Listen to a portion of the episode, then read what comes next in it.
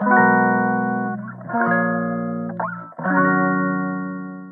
い皆さんこんにちは。本日で28回目の放送となります。本日は昨日に引き続き古民家を、えーと、ちょっと現代的に、えー、ちょっとプチリフォームというかして、えー、なるべく住みやすくする工夫っていうのをお話ししていきたいと思います。昨日はあのちょっと物理的なものの設置、えー、カーテンとかあのこたつのお話ししたんですけど今日はちょっとあのデジタル的なあのツールを、えー、取り入れてちょっと便利にしていくっていう話をしたいと思います。まず一番最初にご紹介したいのがスイッチボットっていうツールですね。えーと、もしかしてなんかメディアとかでも取り入れ取り上げられてるかもしれないんですけどえっ、とねあのスマホとかでこうブイーンってあのボタンを操作できるあのちっちゃいスイッチですねとあとそれがあのハブ？それにハブをつけないとちょっとスマホとかでは操作できないので、まあ、w i f i 環境下でハブをまず導入してそのハブからこのスイッチボットっていうこのスイッチグイーンってあの 指みたいなのが出てきてスイッチを押してくれるボットが操作するこの2つのセットが、えっと、導入しました。で、えっと、これとプラスですね。あとスマート温度計。これ全部あの同じシリーズでスイッチボットっていうブランドっていうかメーカーからあの出されてるシリーズなんですけどこれ3つセットで買いました。まあえっと詳細を言うとですね先にあのスマートボットあのスイッチの方スイッチの方とはあのスマート温度計だけを買ったんですよ。これだけでねあのスマホで動くのかなと思って買ってみたら動かなくてあの後からハブを付け足したっていう感じです。具体的にですね、えっと、このボットスイッチウィンって押す部分だけのマシンと温度計だけだと何ができるかっていうと一応携帯とつないで、えっと、その携帯から操作することはできるんですよ。携帯のこのアプリを入れてでこのアプリからあの遠隔で温度を知ることができる。でプラス、えっと、ボットを、えっと、オンオフオンオフっていうかこのまあ機能あのオンかオフかっていうのはあのこのボットの機械自体は認識できないのでただこの指でウィーンってこうボットを押すっていう操作ができるだけっていう感じですね。で私がやりたかったのはあの温度を勝手にあの見て自動で調整してほしかったんですよ。例えばあの朝起きた時にあの15度以下だったらあのヒーターをオンにするみたいな感じでっていうのをやりたかったんですけどこれはあのハブがないとできない操作になります。でなのでもしそういったあのちょっと自動であの室内を調整したいなと思ってる方ハブ必要ですのであのハブの導入をお勧めします。でえっと具体的にですねえっとやったことはあの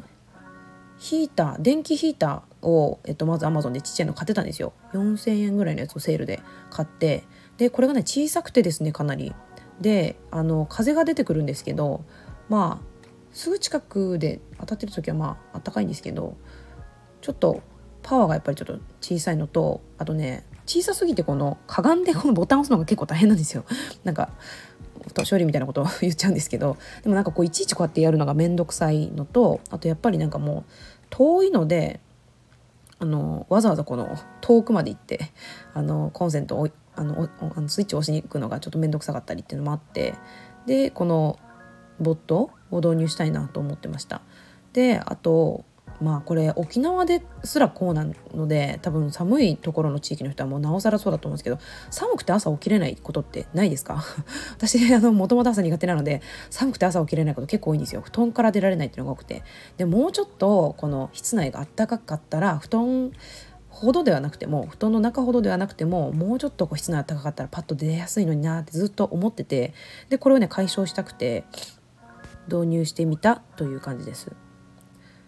で、えっと、具体的にアプリにあのどういうふうに設定するかっていうとこのスイッチボットっていうのをまずあのインストールしますねあのスマホで。で、えっと、その後、えっとこのミニあのハブ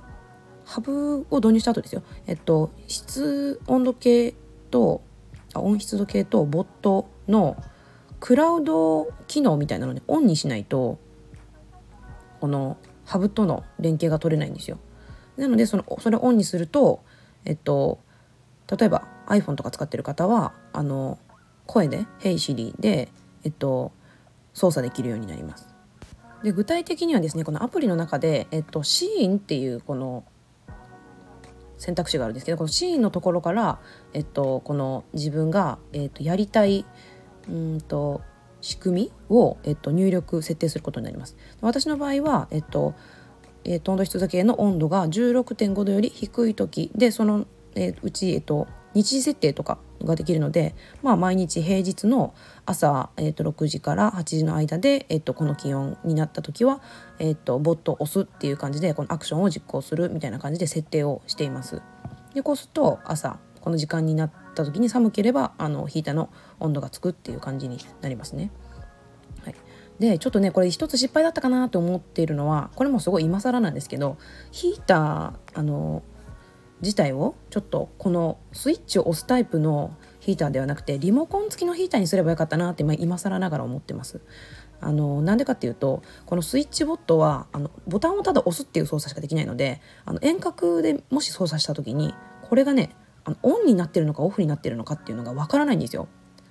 なのであの例えばもし間違ってこのパッて押してでもう一回なんか押しちゃったりとかしちゃった場合にわからないままずっとねこのスイッチがオンになっちゃう可能性があるなと思ってでこれはちょっと、うん、ちょっと失敗だったなと思ってます、まあ、なのでちょっとまあこの操作は基本的にうちにいる時にだけ使った方がいいのかなと思ってます今でえっとこれさっきあのリモコンについて触れたんですけどあのこのあとハブスマートハブのすごいいいところはいろんなねリモコンをあの同期できるっていうかリモコンの代わりになるんですよ。エアコンのリモコンとかあのテレビのスイッチのリモコンとかで私テレビないんで、まあ、基本的にはエアコンのリモコンにちょっと同期させようかなと思ってるんですけど、まあ、エアコンでもしねあの温度設定する方もっと便利だと思います気温のあの何度に上げるとかそんなこともあの設定ができるのでまあ、外出先からあの帰ってきて寒い状態でお家に帰るの嫌だなって思った場合はもう帰宅時間に合わせて温度設定しておくとかっていうことができるのですごく便利だと思います。で私の場合は夏とかもうあのすごい暑くなるのでこの地域。あの猫をちょっとお留守番させる時に あのあんまり安くて死んじゃうかもしれないんで、まあ、そういう時はちょっとあの出先からあのクーラーをつけたり消したりっていうその調整ができるようになるのですごくいいなと思ってます。これはちょっと、ま、夏に使ってみるのでまたあの感想とかがねもし何かあればあのシェアしたいと思います。でこれにプラスしてあの別のメーカーだったんですけどあのスマートプラグっていうのもあの導入しました。コンセント自体がこの w i f i とつながっててこのコンセントの元の元電源からあのオンオフを操作できるっていうやつですね。でこれねしまったなと思ったんですけどあの最初からこのスイッチボットのあのメーカーに一つに統一させておけば全部一つのアプリで操作できたんですけどちょっと違うので導入してしまってあのこれはねメロスっていうものかな？あの MEROSS っていうアプリ？とあの連携しているあのプラグを分かっちゃったんですけどあの、まあ、できればあの一つのメーカーに統一した方があのあっちもこっちも開かなくて済むのでおすすめです。で私なんで最初このメロスってやつを買っちゃったかっていうと iPhone とあの iPhone のこの Siri の機能であの作動するのがこのプラグだけだと思ったんですよ。でちょっと勘違いして入れちゃったんですけど一応このねスイッチボットでもあの iPhone とかあの Apple 製品でもできますので声で操作。なのであの iPhone とかを使われている方もこのスイッチボットに統一させた方がいいんじゃないかなと思います。でちょうど一つ注意点としてはあのショートカットとかもあの作成することができるんですよスイッチボットの場合は。で例えばこの自分のあのスマホの待ち受け画面にショートカットでこのボタンを押すとあのヒーターがオンになるとかオフにあのオンのボタンが押せるみたいなののショートカットを作ることができるんですけどこれあの iPhone に入れて例えばあの Apple Watch とか iPad とかを使われている場合この Siri の声かけでこのこのショートカットがあの使えるかなってちょっと試してみたんですけどこれねショートカットのこの機能はあの iPhone に入れてたら iPhone でしかできないっていう感じだったんですね。でなのでもしその全ての端末例えば iPad と私 iPad と Apple Watch と iPhone ってあるんですけどこのどの端末の Siri が効いてもこのスイッチのオンオフができるようにするにはそれぞれのああのデバイスにこのアプリを入れないといけないですスイッチボットのアプリを。なのでちょっと面倒くさいではあるんですけど、まあ、そうすることによってどの端末が聞き取ってもあの Siri を聞き取ってもこの操作ができるってことになるのでちょっと面倒くさいですけど、まあ、全部入れるのがあの便利じゃないかなと思います。はい、でで先ほどのちょっとあのプラグの話に戻るんですけどでこのプラグもあの結構刺せる刺す口が3口ぐらい3口ぐらいとあと USB の、えー、っとケーブルが刺せるのがこうくっついてるちょっと大きいプラグを買ったんですよ。いろいろ使おうと思って。でもねちょっとこれ失敗だったなって思ったのがあの一つのやつにこう固めるんじゃなくて全部バラバラになってあの小分けで売ってるやつを何個か買えばよかったなってちょっと今あの後悔してます。というのもねやっぱ一つの部屋にそんな全部にあの固まってるわけじゃなくて結構いろんな部屋に、まあ、リビングとかベッドルームとかいろんな部屋にこのあの使いたいところってあるのでこれ一つにまとめちゃうとねあの全部延長コードであの伸ばしてそっちの部屋まで持ってかないといけないのでこれはちょっと使いづらいから、まあ、バラバラが良かったなって今思ってます。はい、なのでスイッチボットのあのバラで売られてるのでそこで買われるのがいいんじゃないかなと思います。でスマートプラグの方は主にどういうふうに使ってるかっていうと照明の調節で使ってます。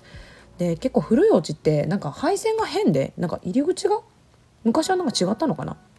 なんかこんなところに照明のスイッチあるのっていうなんか変なところにね照明のスイッチがあってあの入ったところのすぐ近くのところにあればいいのになんか出口近くにあったりとかするのですごい照明のねあのオンオフがしづらいなって前から思ってたんですよ。なので、まあ、一応この照明を、えー、このスマートプラグでつないであのまあ、声で操作することもできるし、まあ、タイマーであの照明のオフをするっていう感じでやってます。私の場合はまあ朝あの起きれないのを、まあ、ちょっとでもなくすために朝その自分が起きる時間の1分前になると勝手にこの自分のベッドルームの部屋がパッてつくように設定してます。であとねあのもう家から出なきゃいけない時間になると、まあ、ライトが消えるっていうあの勝手にあの時間でオンオフになるようにしてるのであの逆にこれ自分があのちょっとうっかり何か勉強に打ち込みすぎちゃってちょっと時計見るの忘れたりとかした時に勝手にライトがパッて消えるのであそうだあのもう会社行かなきゃいけない時間だみたいな感じであのきっかけになるのでこれはすごくいい仕組みだなと自分でも思ってます。はい、であとあのセンサーで勝手につくライトも何個か導入してますね。でこれは玄関と廊下とトイレ。一時的に通るだけなんだけど真っ暗だとちょっとあの足元見えなくて怖いみたいなところ。あの古民家はねそういうとこ多いんですけど。でそこにはあのオートのあの電球を使ってあのアマゾンで売ってるんですけど1つ1000いくらでちょっと今値段みたいにちょっと高かったんですけど1300円くらいかな。ちょっと高いんですけど、まあ、でもすごく便利なんでこの玄関のところの電球はこのセンサーのライトにしてます。でこのセンサーのライトはあのパッてその人がいない時あ真っ暗な時に人がの動きがあるとつくんですけど一定時間になるとね消えちゃうんですよ。あの人がもしそこで動いてたとしても。だからずっとその人の動きを感知してるわけじゃなくてそのつく時オンになる時だけその人の動きを感知するっていう感じなのであの一時的にいるけどすぐ去っていくような場所にこれをつけるのがおすすめかなと思います。あの動きをね勝手に感知してくれてずっとそこにもし人がいたらずっとオンってやってくれれば全ての電気これに変えればいいんじゃないかって思うんですけどこれはちょっとあの一時的にしかつかないものなので、まあ、トイレとかトイレそんな何時間もいないですよね。あの、まあ、1分2分ぐらいだと思うので、まあ、トイレに、えーと、滞在してる時間くらいはついてるくらいの長さです。測ったことないですけど、まあ、2分くらいかな？2分か3分ぐらいはついてますね。で、えっと、あともう一つすごい小さいあのアマゾンで今見たらちょっと値上がりしてたんですけど1つ500円ぐらいのねすごい小さい常夜灯みたいなのがあるんですけどこれもセンサーであのつくようになっててさっき言ったセンサーライトほど明るくはないんですよ。すごいちっちゃいんで。でもこれがあるとあの真っ暗あの遮光カーテンつけるともう真っ暗で足元全然見えないみたいなところにこの常夜灯つけとくと、まあ、夜あのちょっとトイレ行きたいとかちょっとなんかあの明かりが欲しいっていう時に動くとパッてライトがつくのでえっと、これも導入してます。古民家ってねあのすごい真っ暗になりますよね。あのなんでかなこの作りが窓が遠いからかなちょっとよくわかんないんですけどとにかく真っ暗になっちゃうんでこの常夜灯のセンサーを、まあ、いろんなところにつけてます足元とかにねでもそこまでま眩しくないんでまああの睡眠もそこまで邪魔にはならないかなはいこんな感じで、えー、今日はちょっと道具を取り入れてあの、まあ、を自動化したりあのちょっとわざわざ行かなくてもできるみたいなそういう工夫を取り入れてるよっていうお話をしました。はいじゃあ今日はそれこれではあそれではこの辺で 終わりたいと思います。はいではまた。